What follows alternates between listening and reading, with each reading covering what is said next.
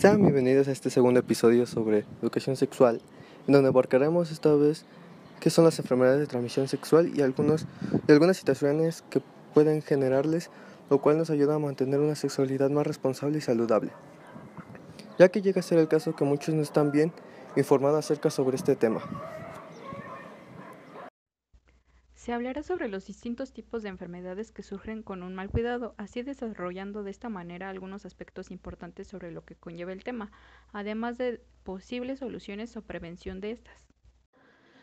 Comenzaremos hablando sobre qué son las enfermedades de transmisión sexual. Como punto principal son enfermedades infecciosas que pueden transmitirse de una persona a otra durante una relación sexual vaginal, anal u oral que afectan a todos independientemente de la orientación sexual o identidad de género.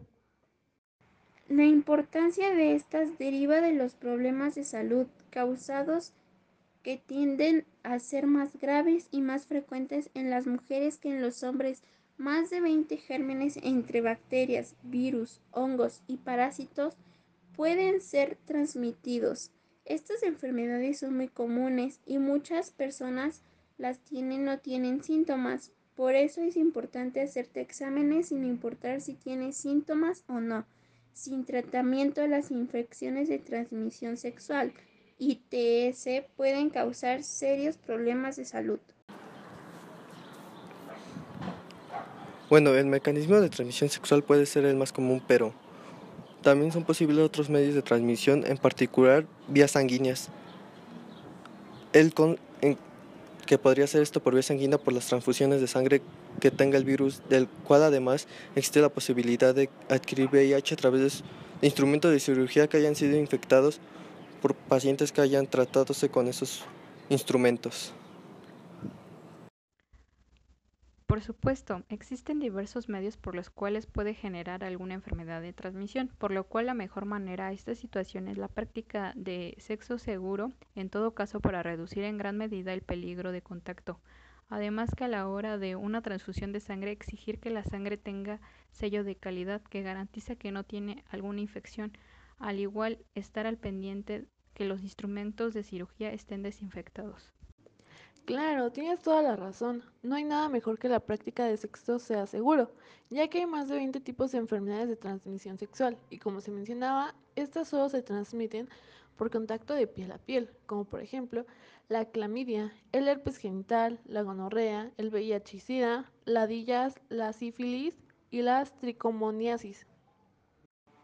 Lamentablemente no siempre presentan síntomas solo pueden llegar a causar síntomas leves, por lo mismo es posible tener infección y no saberlo, aunque de todas formas se puede transmitir a otras personas. Hay síntomas que pueden incluir secreción inusual del pene o la vagina, llagas o verrugas en el área genital, micción frecuente o dolorosa, picazón y enrojecimiento en el área genital, ampollas o llagas en o alrededor de la boca, olor vaginal anormal, picazón, dolor o sangrado anal, dolor abdominal y fiebre. Estoy seguro que ahorita algunos se preguntarán, ¿hay algún tratamiento para las enfermedades de transmisión sexual? La respuesta es que sí, los antibióticos pueden llegar a tratar algunas enfermedades de transmisión sexual causadas por bacterias o parásitos, pero desafortunadamente no existe cura en las que son causadas por un virus, pero a menudo los medicamentos pueden ayudar con los síntomas y a reducir el riesgo de propagar la infección. Cabe mencionar que son comunes especialmente en las personas jóvenes. Cada año hay alrededor de 20 millones de casos nuevos de enfermedades de transmisión sexual en los Estados Unidos. Cerca de la mitad de estas infecciones se dan en personas de 15 a 24 años. Las personas jóvenes tienen un mayor riesgo de contraer ETC por varias razones. El cuerpo de las mujeres jóvenes es biológicamente más propenso a la ETC. Algunas personas jóvenes no se hacen las pruebas de ETC recomendadas. Muchas personas jóvenes son reacias a hablar abiertamente y francamente sobre su vida sexual con un médico o un enfermero. No tener seguro o transporte puede dificultar el acceso de las personas jóvenes a las pruebas de ETC. Y algunas personas jóvenes tienen más de una pareja sexual. Pero, ¿qué sucede si no recibes un tratamiento? Bueno, pues algunas enfermedades de transmisión sexual curables pueden ser peligrosas si no se las tratan. Por ejemplo, en caso de no tratarse la clamidia y la gonorrea, puede hacer que a una mujer le sea difícil e incluso imposible quedar embarazada. También aumenta las posibilidades de contraer el VIH si tienes una ETS sin tratar. Algunos como el VIH pueden ser mortales si se dejan sin tratamiento. Hay lugares que ofrecen pruebas de enfermedades de transmisión sexual gratuitas, confidenciales y dirigidas a los adolescentes. Esto significa que nadie tiene que saber que te has hecho la prueba.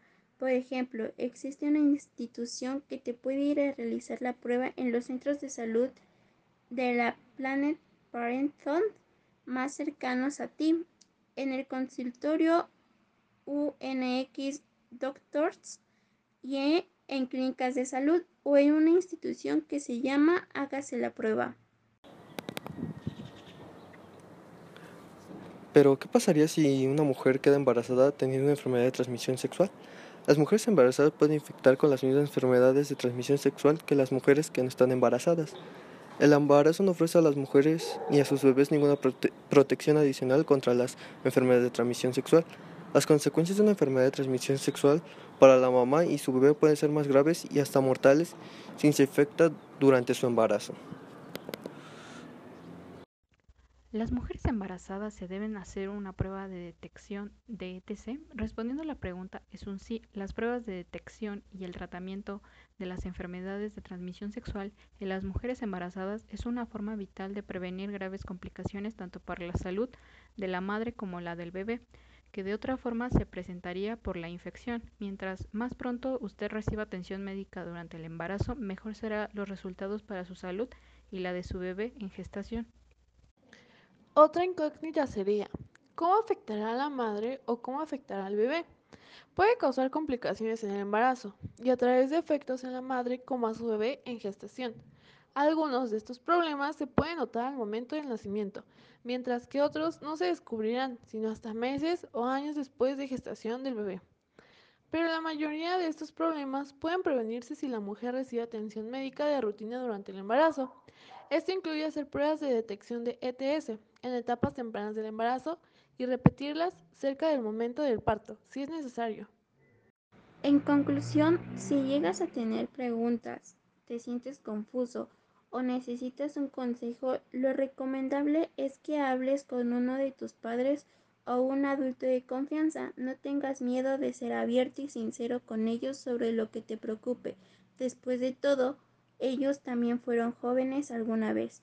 También es importante hablar francamente con un médico o un enfermero, preguntándoles cuáles pruebas de enfermedades de transmisión sexual y vacunas te recomiendan.